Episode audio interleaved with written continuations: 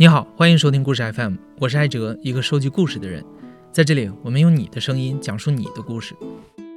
单位给你缴不缴社保啊？这是年轻人在就业的时候长辈最关心的问题。因为缴社保就代表着这个工作正规稳定，将来国家会给你养老，而且将来您买房买车、孩子上学都要跟你有没有缴社保绑定。但是在就业情况严峻的当下，年轻人越来越顾不上社保了。国家统计局最后一次公布十六到二十四岁年轻人的失业率是六月份的，为百分之二十一点三，再创二零一八年有统计以来的新高。如果你当下没有工作，连交房租都困难，你还会关注将来的买车买房、孩子上学和你的养老吗？今天这期节目，我们的特约制作人刘放假对这个话题就很有共鸣。我是刘放假。一名自由作者，也可以说是待业青年。流放假是我的网名。很多年前我取了这个名字，是因为特别想放个长假。没想到这个梦想真的实现了。二零二零年的最后一天，我从上一家公司裸辞。虽然我没打算立即找工作，但当时我以为自己最多也就空窗三个月。没想到到现在我都没有上班。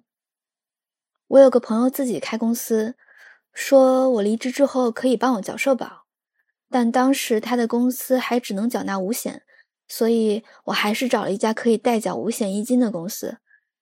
其实我现在回想，完全没办法理解自己当时的决定，怎么就那么对未来有信心呢？觉得自己可以活到领退休金，还可以在北京买房。五险一金每个月要交两千五百多块。手续费是一百块，如果一次性把全年的手续费交了，可以打五折。但当时我觉得自己可能不会休息那么久，还是一个月一个月的缴了。离职之后，我跑到大理玩了小半年，直到二零二一年的五月，我回到北京，重新租了房子。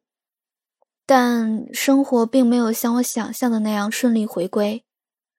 那个夏天，我有两位至亲相继离世，很长时间我都没有办法稳定情绪，状态最差的时候，我每天都会焦虑症惊恐发作，所以我一直没有上班。十月之后，我才偶尔写一些稿子，但赚到的钱远远没法平衡我的开支。我的房租每个月三千块，五险一金两千六，这是每个月的固定支出。为了让自己状态好一点，我每周都会去做心理咨询，还开始学摇摆舞，每周都要去好几场舞会。我没细算过每个月大概会花多少钱，消费也没有降级。当时我觉得 活着已经很不容易了，还是想让自己开心点。二零二二年，也就是不上班的第二年，我的状态逐渐好转，心理咨询从一周一次改成两周一次。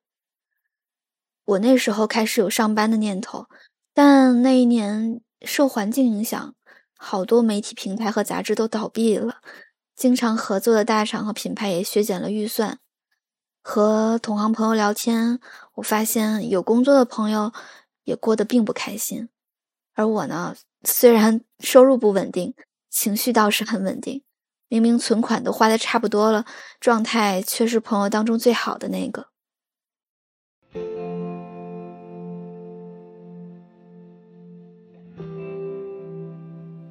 情绪逐渐稳定之后，交社保的日子就是我每个月最焦虑的一天。之前我一直在使用医保找公立医院的医生做心理咨询，状态稳定之后我就没再去了。后来医保政策也发生了变化，卡里的钱没办法取出来，所以每到交社保的时候，我都会心疼那笔钱。但我还是没有把社保断掉的决心，有一种不能认输的感觉。因为我妈妈会时不时发微信给我，问我在北京怎么样，收入稳定吗？不上班可以吗？要不要找一份工作？实在没有工作的话，就回东北考公务员。交社保就是我向妈妈展现我生存能力的证明，好像我只要还能交得起社保，日子就过得没那么落魄。直到今年三月，我看到有两场国际摇摆舞的活动。一个在韩国，一个在斯德哥尔摩。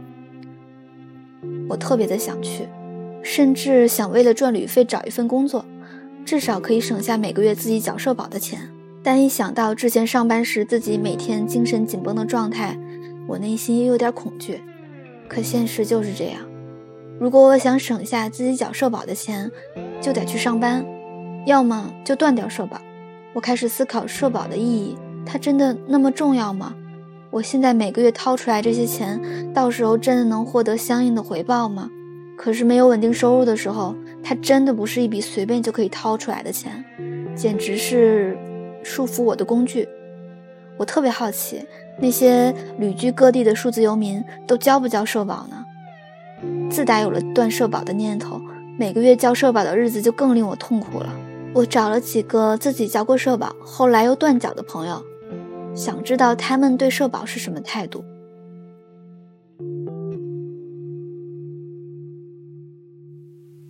大家平时都会比呀，有没有车啊，有没有房啊，有没有社保啊？你作为一个有社保的人跟没社保的人，那区别岂不是很大吗？那差别就是，我不知道怎么形容哈。一个是正规军，一个是游击队，一个是有国家保障，一个是没人管，那区别可大了。比方说你择偶，那你说你的另一半选择有国家保障的，还是选择一个没人管的人？当时我是想要，我我是想要为以后考虑了。你即使不在北京买车买房，你也考虑想要以后拿北京的退休工资吗？小曾哥是一名发型师，他就职过的美发机构都没有帮发型师缴纳五险一金，所以他一直对社保没什么概念。直到临近三十岁那几年，他发现社保不仅是一种保障，还是社会身份的象征。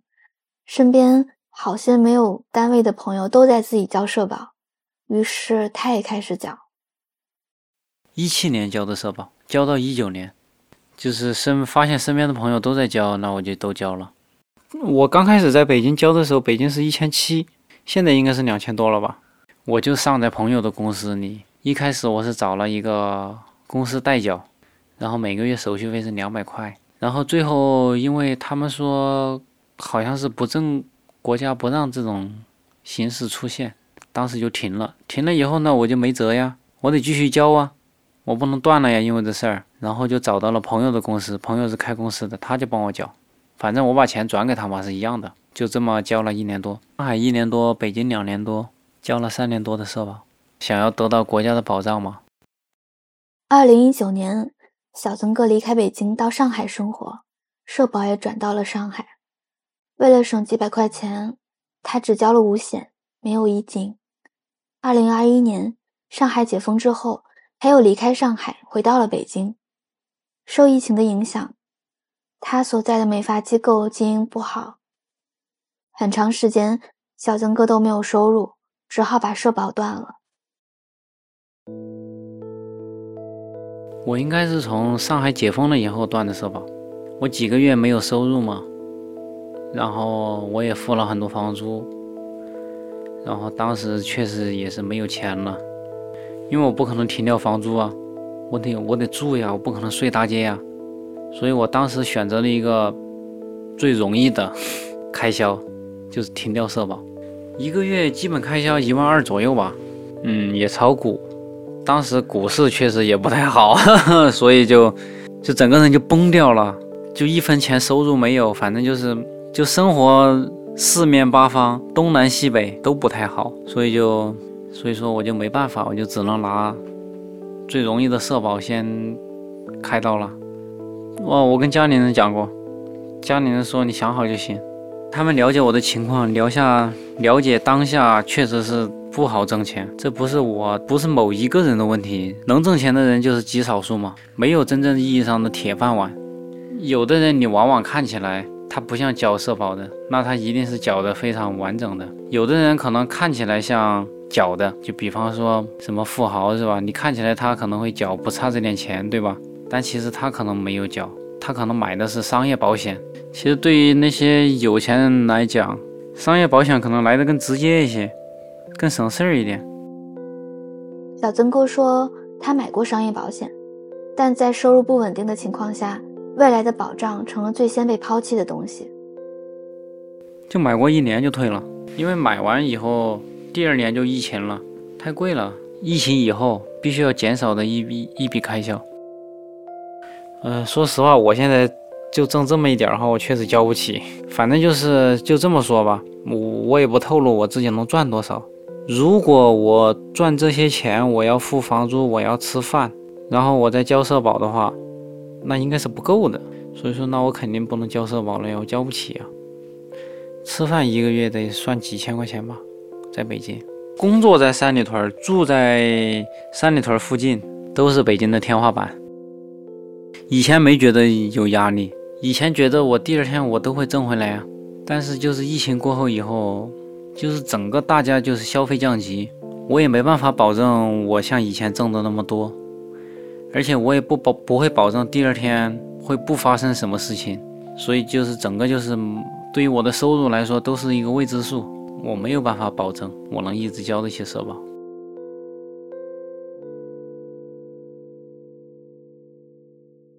其实社保我还必须强调，社保不贵。但是我是一名北漂，是一名外来者，我需要在北京住房、吃饭，是所有的消费加在一起，让这些开销变得艰难起来。我有理财呀，每个月我都会谈不上记账吧，但是心里有有个数啊。房租花多少钱，吃饭花多少钱，我都有理啊。跟能花多少，什么不能花，就自己是有规划的。肯定是不敢乱花的。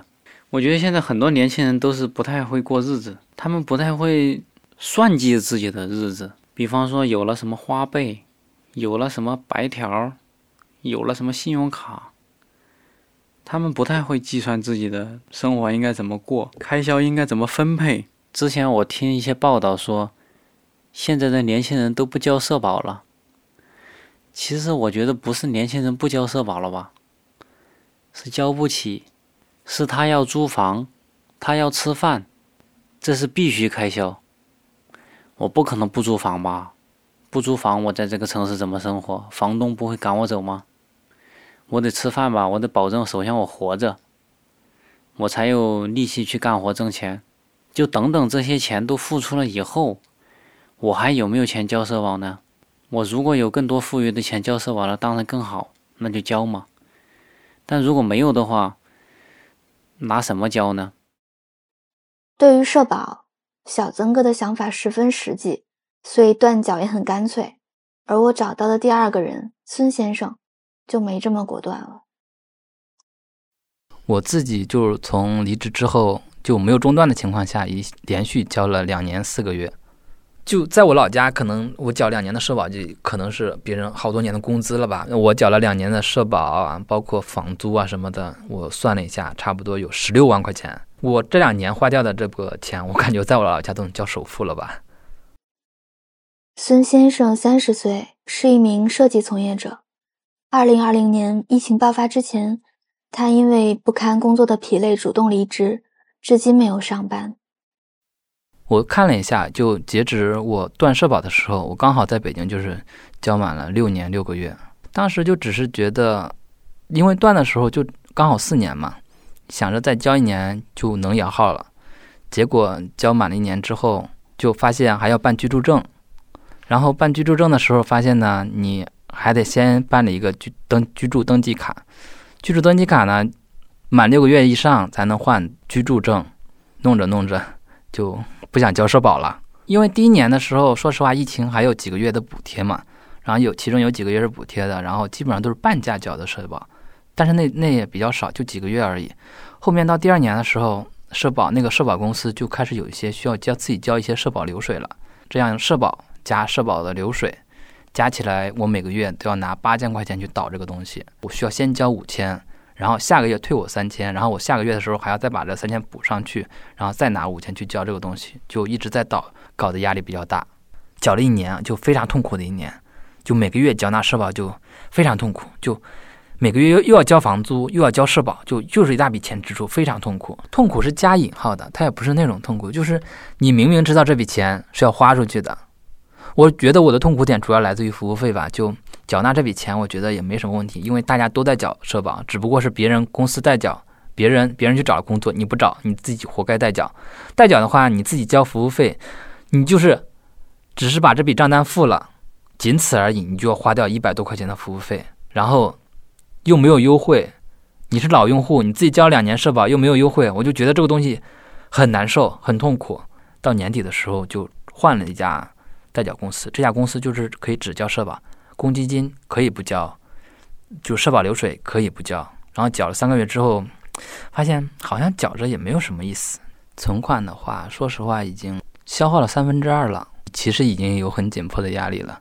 在北京生存成本其实。它可以被你控制的很低，但是像社保啊、房租啊这种硬性的，你根本就没有可控的空间，每年都要大几万出去。当你手上只剩下五六万块钱的时候，你每个月要拿一万块钱去倒，然后这这笔钱根本就撑不了半年的时候，你会非常焦虑的。因为像在北京缴社保的话，无非就是买房买车嘛，像我也没有在北京买房的需求。车的话也是想着把社保交到五年之后才临时去学的驾照，就刚拿的证而已。对买车也没有什么执念，买房买车都没有执念，所以这社保断就断吧。我觉得在财务上松了一口气，但可能在别的地方会有什么隐藏的风险，我也不知道。我没想过这个问题，我当时只是觉得我自己不能过得太辛苦，这件事情比较重要。自缴社保的第一年，孙先生还算游刃有余。随着入不敷出的日子越来越长，社保渐渐使他不堪重负。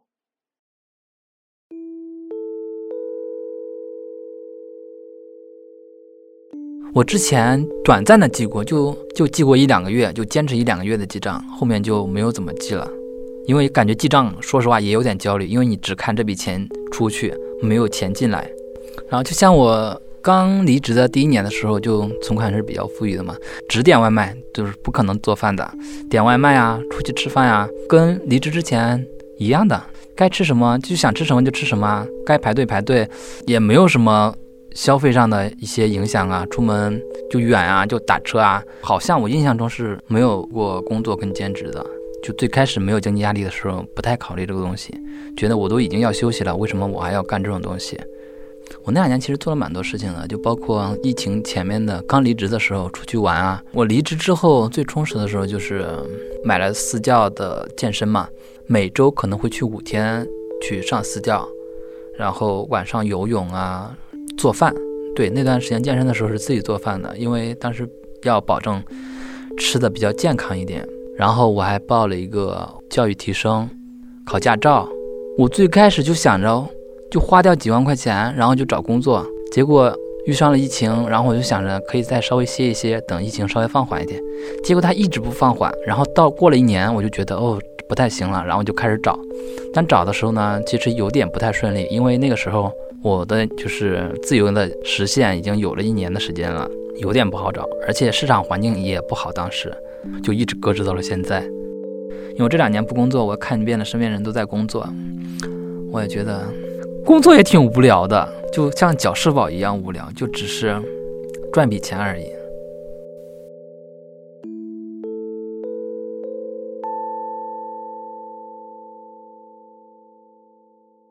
为了不让家人担心，待业的日子，孙先生跟家人假装自己一直还在上班。我男生跟家里其实聊天本来就比较少。不太会聊到这个问题，但是他们会经常问：“嗯，你今年的工资涨了没有啊？或者说跌了没有啊？环市场环境这样了，对你的工资没有影响吗？”我一直都说的就是市场很不好，我的工资就没有涨也没有降，就就这样吧，就这种一个状态。所以他们也没有，他们可能怀疑吧，但是也没有问过我。就是他们每次找我聊天的时候，我就说在工作，不方便聊天，就只有周末有时间。我觉得这个东西告诉他们之后，他们会比我焦虑，而且会有一些可能会有一些不好的东西，就比方说，哎呀，你在北京也待不下去了，还不如回来。就这种每天，他们可能会就当你告诉这这件事之后，他们可能就会每天念叨你。所以你要规避这件事情发生呢，你就不如从开始就不告诉就好了。想过送外卖，但是不想送外卖。但其实也不是说送外卖怎样，就就只是觉得还是不要去这样吧，因为你一旦给自己逼到这么退的退路之后，其实内心还是会很难过的，因为想着自己来北北京打拼这么久，如果送外卖，还不如回去回老家去找一份工作呢。我觉得我没有去看过那个就抑郁相关的东西，我但是我觉得我应该是起码有一些轻度的吧交流。我就觉得这个钱交不交呢？不交可惜，交了的话，就这笔钱感觉不翼而飞，也挺可惜的。现在缴社保有点像很传统的一个东西，就是啊，你不能断这种东西，你不能断，就为什么不能断呢？他可能也说不上来，就大家都不能断，所以你也不能断，就但是断了能怎样呢？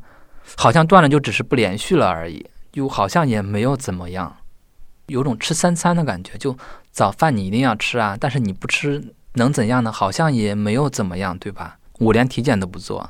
我好久都没有做过体检了。我觉得我只要不体检，我就检查不出病。检查不出病，我就可以省下一笔看病的钱。这两年比较大的病也就只是新冠了而已。待业没有收入，自缴社保的两年四个月，几乎花光了孙先生的存款。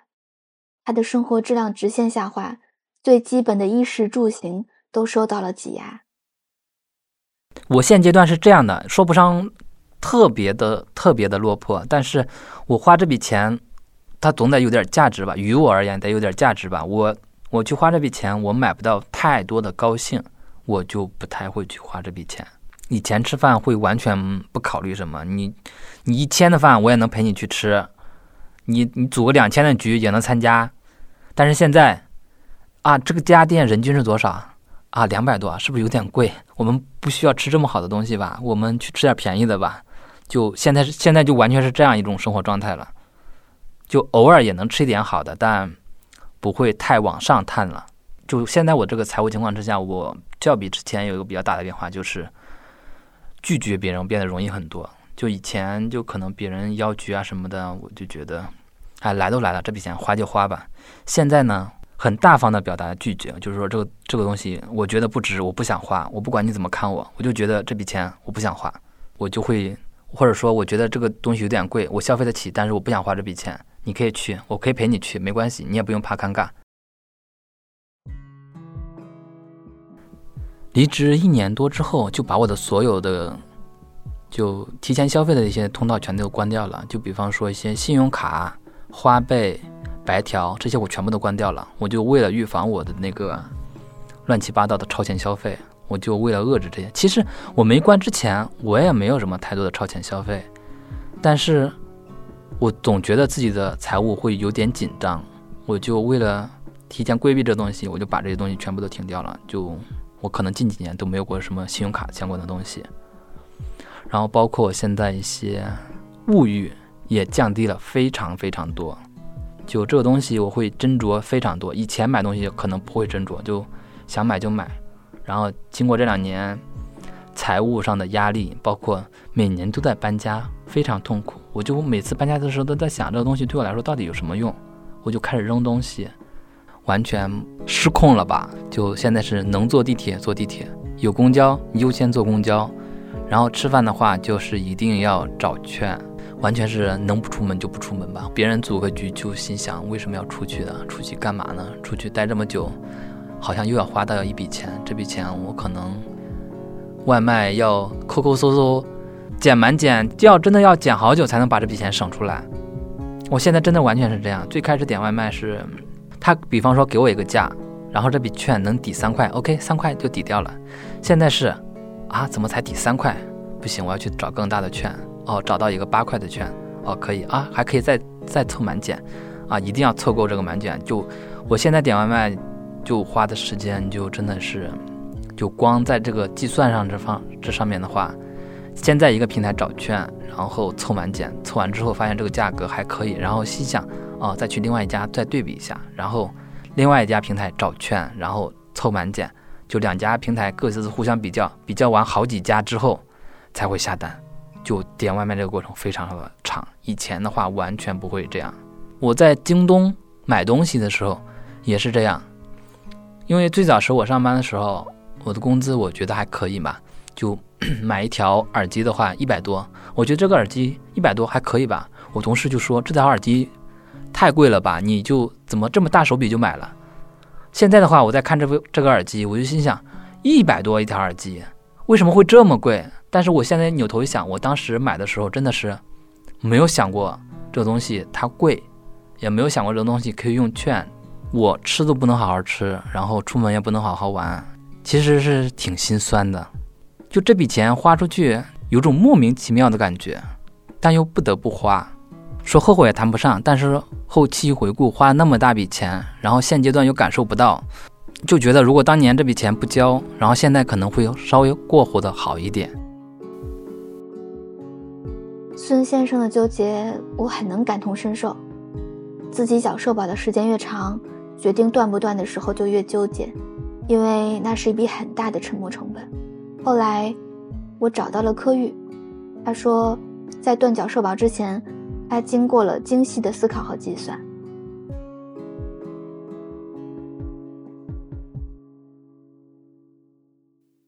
我叫柯玉，二十七岁，然后现在是一个短暂失业的、想要创业的，但还没有完全想清楚的年轻人。我其实之前工作。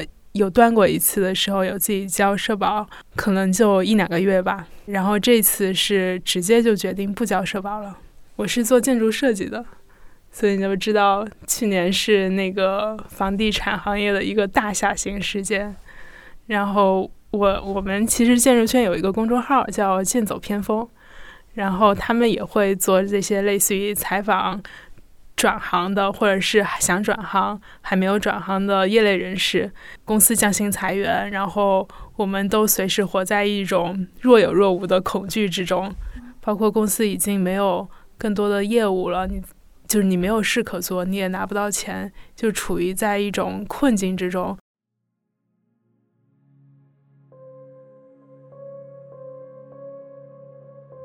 去年七月停发到一月。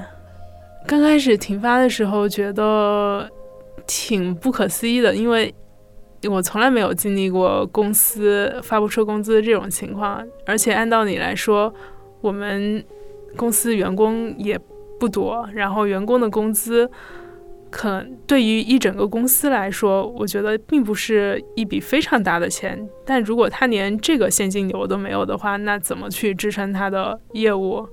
就这个时候就产生了一些怀疑，那这个公司到底能不能够坚持的下去？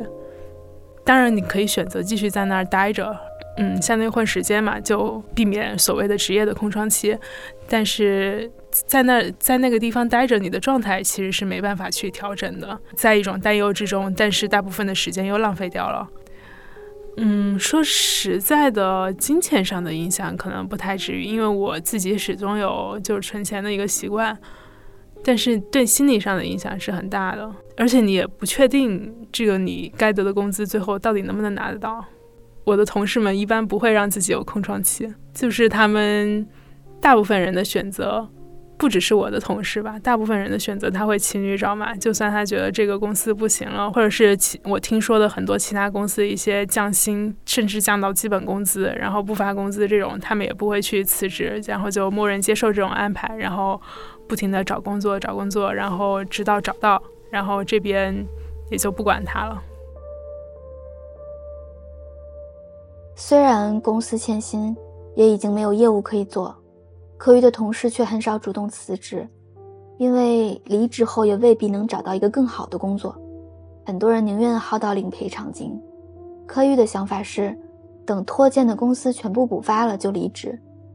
以前他对社保毫无概念，停薪之后没了收入，他惦记起了医保和公积金的余额。就是当时我也不知道社保对我来说意味着什么。可以说是在我工作之前，我都是一个相当的活在象牙塔中间之中的人。就是我不知道我的保险是什么，有我的保险买没买，买了哪些，然后公司的社保给我交了多少，我也完全不 care。我甚至第一份工作入职的时候，我都没有问他就是五险一金这个问题。也就是最近吧，当你的公司不给你发工资之后，然后你就开始去算。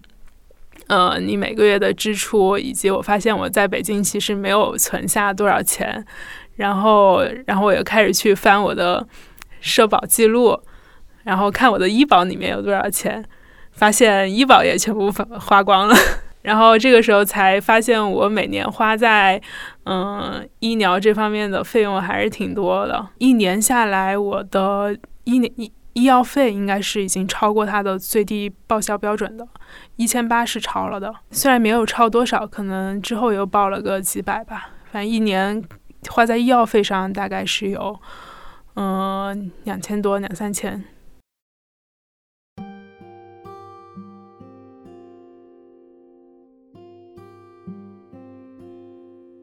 可以觉得，离职之后他大概率不会立马找到新的工作，空窗期未知，可能也不会自己缴社保，所以他为离职所做的准备就是去各大医院挂号，在职期间拿医保把所有能看的病都看了。就是其实我有一些拖了比较久的老毛病，那种可看可不看，以及我预期到有可能之后会。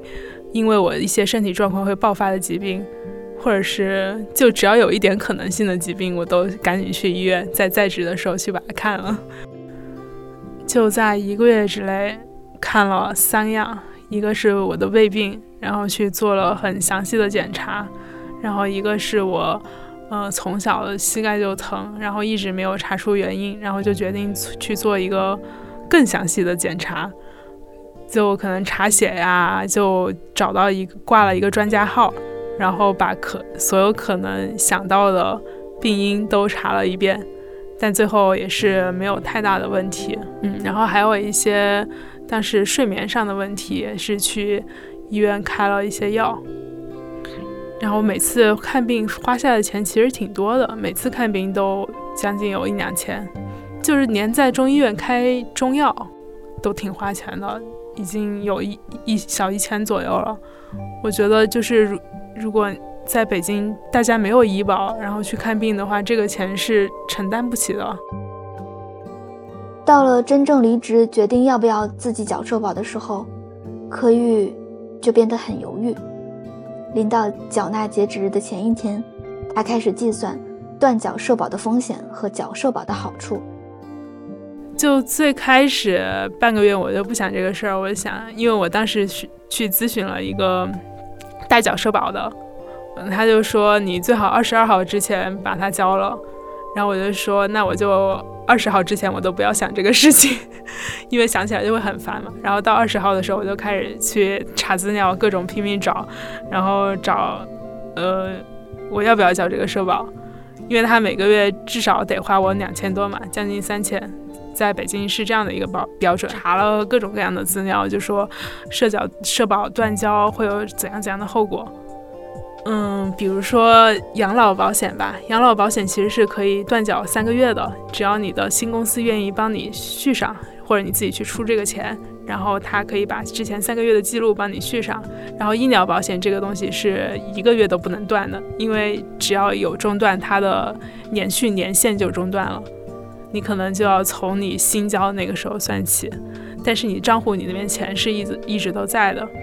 然后其他保险，我觉得好像好像就没有什么必要，因为就是医疗跟养老两个最重要嘛。还有一个住房公积金，呃，住房公积金这个问题可能跟你买房有点关系。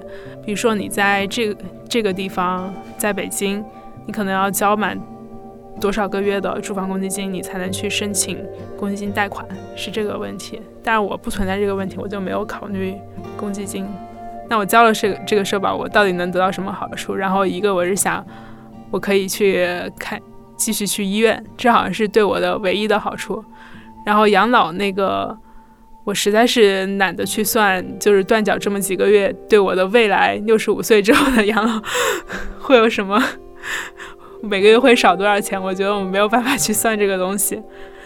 然后我就在想，那我需不需要去医院？或者是这两千多块钱，我每个月两千多块钱，那我就直接花在医药费上，会不会更划算？我每个月花不到两千多呀。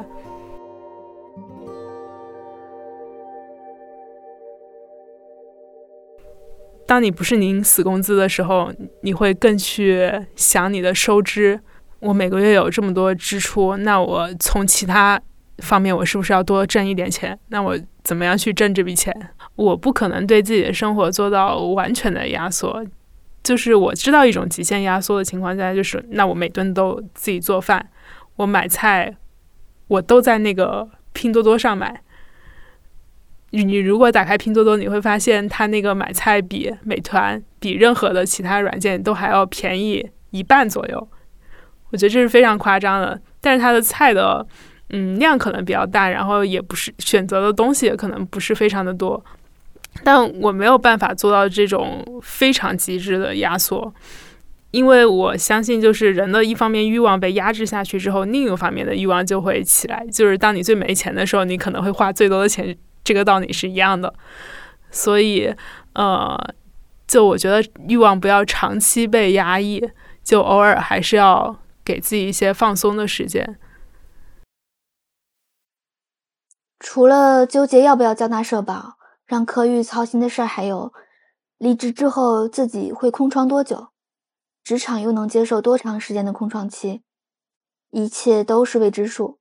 柯玉唯一能确定的是，自己真的不想每个月支出将近三千块钱去缴纳社保。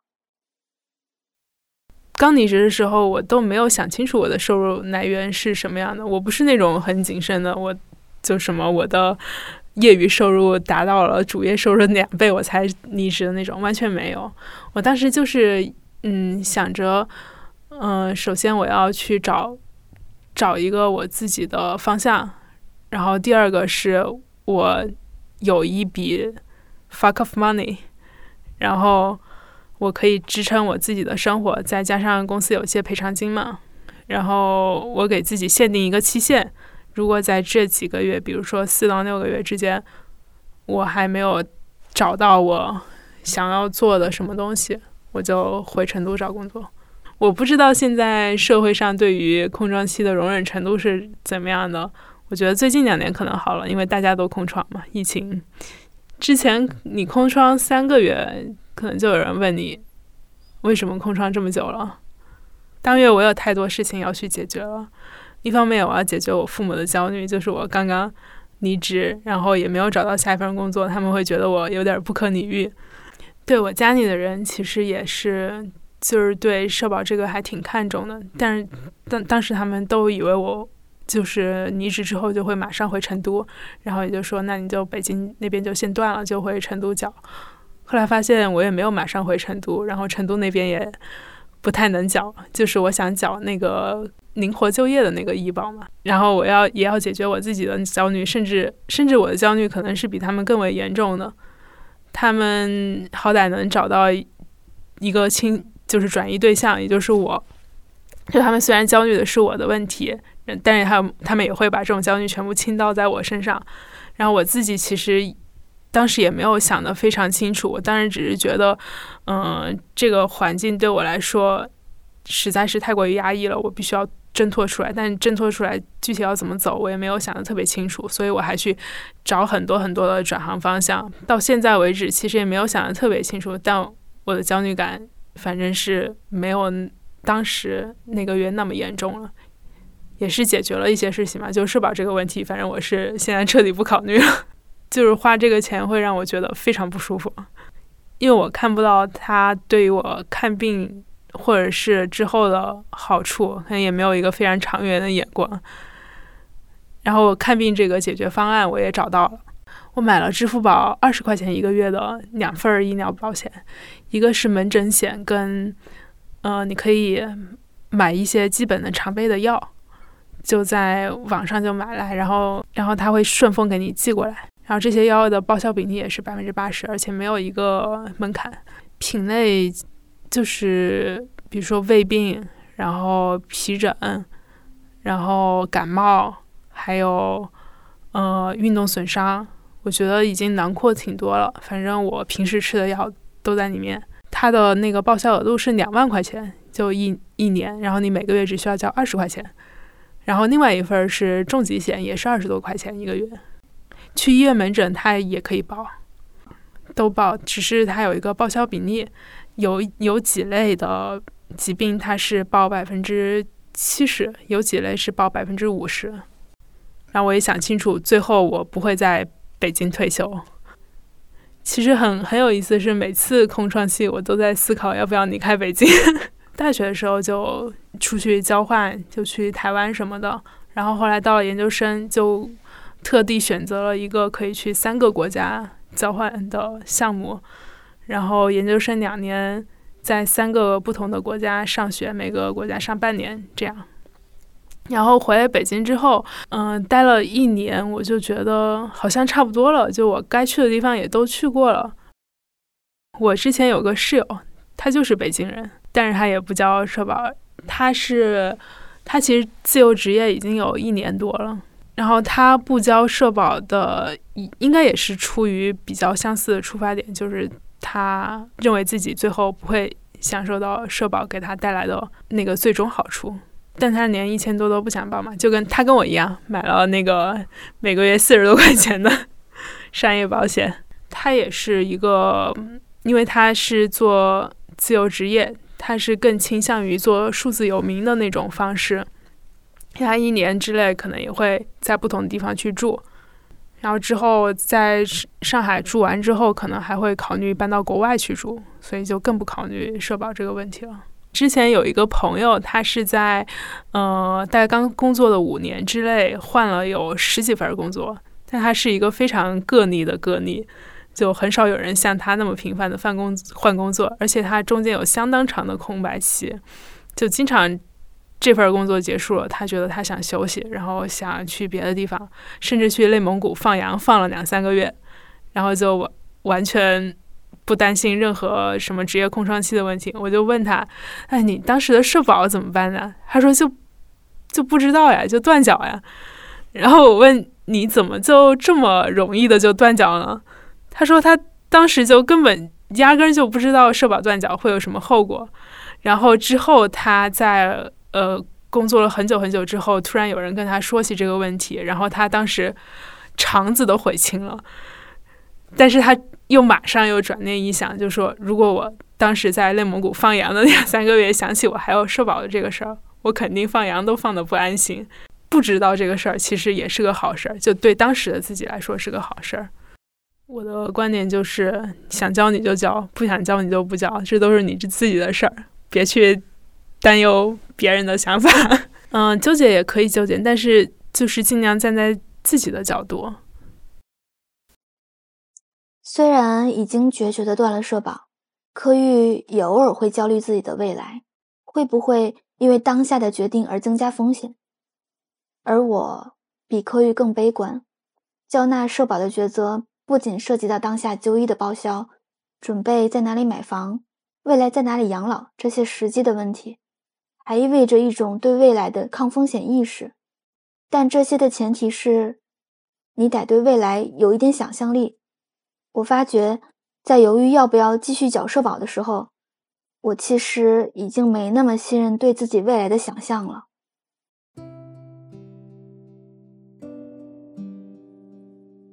转眼又到了该交社保的时候，那个月我还办了去韩国和斯德哥尔摩的签证，机票、酒店也都订好了，这花了我不少钱，所以我又一次陷入了纠结。身边同样做自由作者的朋友，大部分在离职的当月就断了社保。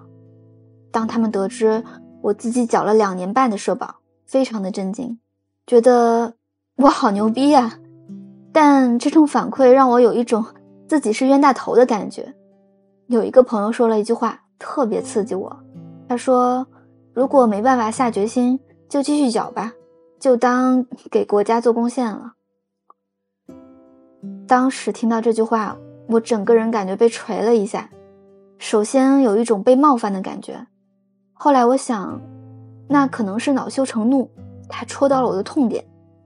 这两年半看起来我不上班，到处玩，好像挺 chill 的，实际背地里在偷偷的缴社保，而且我特别讨厌“贡献”这个词。那天我跨出了断缴社保的第一步，给我妈发消息，说我不想在北京交社保了，太贵，或许可以把档案移到老家，我妈的反应特别剧烈，发来一连串的消息，最后直接给我转了三千块钱，强制我收下，把社保交上。所以那个月我还是没有断缴，然后我就去了斯德哥尔摩。以当时的经济状况，其实我并不能毫无压力的去出国，但我实在太需要一场旅行了。我想，也许看看更大的世界。就没那么容易被当下的困境给局限住。我在斯德哥尔摩一个叫 h a r a n 的小村子待了三周，很快就忘了社保的事儿。但逃避是没有用的。一天早上，我刚睡醒，就接到代缴公司的催缴电话，一下子把我从北欧做梦一样的生活拉回了现实。我直接挂了电话，在床上躺了十分钟。决定就这样不缴社保了。在斯德哥尔摩，我租的房子离上舞蹈课的几个教室很近。躺在床上的时候，我能清楚地听到教室传来的音乐声，还有同学练习踢踏舞的声音。那个时候，我觉得比起社保，他们更像是真实的。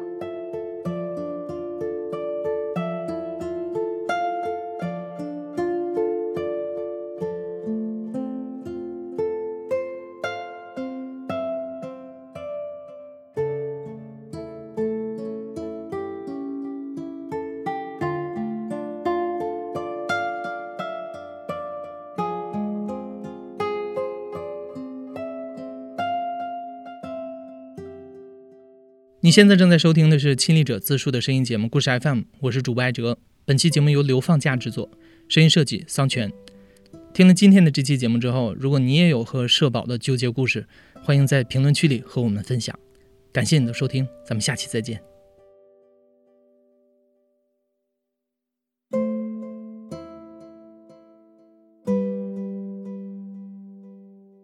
接下来是一则故事 FM 中元节特别节目的预告。怕鬼的听众，请谨慎收听。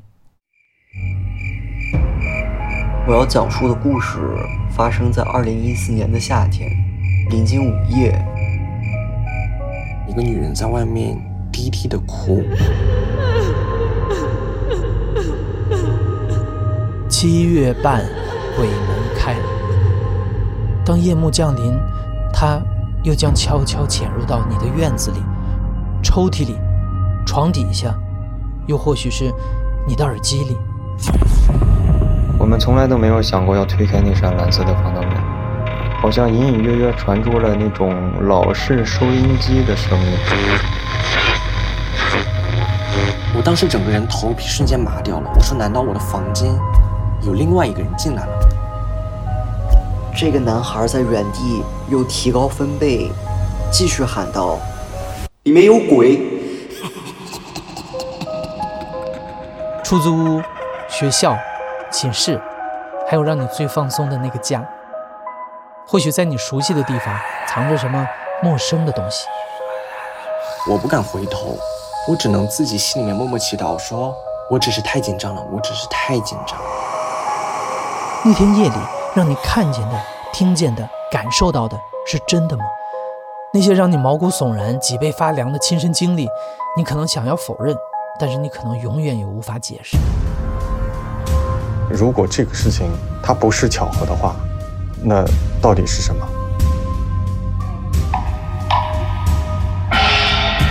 春风干燥，小心捕捉。故事 FM 中元节系列付费节目《午夜鬼市集》，二零二三年八月二十九日上线。上线后，你可以在故事 FM 公众号后台回复关键词“午夜”购买收听。上线后前三日购买，享受早鸟价七块九，九月一日起恢复原价九块九。二零二三故事 FM 中元节特辑《午夜鬼市集》，那个东西在我最熟悉的地方出现了，敬请期待。